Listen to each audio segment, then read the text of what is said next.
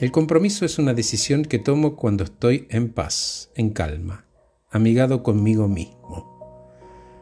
Desde la etimología, compromiso es un acuerdo consolidado. Me comprometo a algo. Cuando hablamos de compromisos con nosotros mismos, quiere decir que asumimos unir el presente y el futuro. ¿Por qué?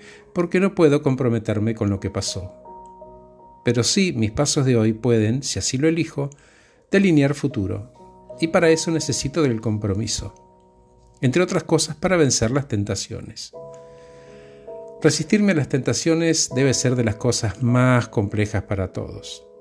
Chocolate, alcohol, drogas, vagancia, cada uno tiene su lista, sin dramatizar más de lo necesario, si tenés un ideal o varios, y sos como la mayoría, entendés que tus objetivos no son inalcanzables, sino que te faltan dos cosas, foco y disciplina.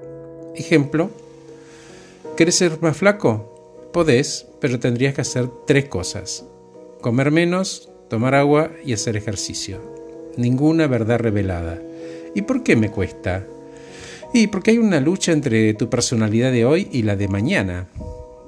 Las evidencias del hoy es lo que ves, es fuerte y claro. En cambio, la futura está lejos, casi como que ni pensás en ella, y la dejás y seguís gordo.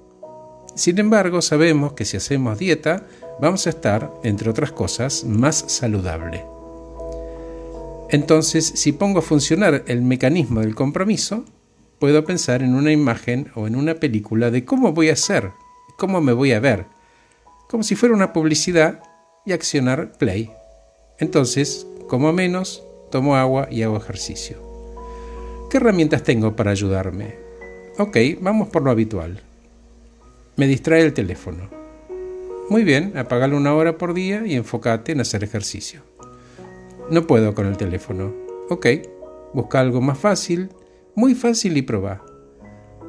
Una cosa a la vez hasta fortalecerlo como un músculo.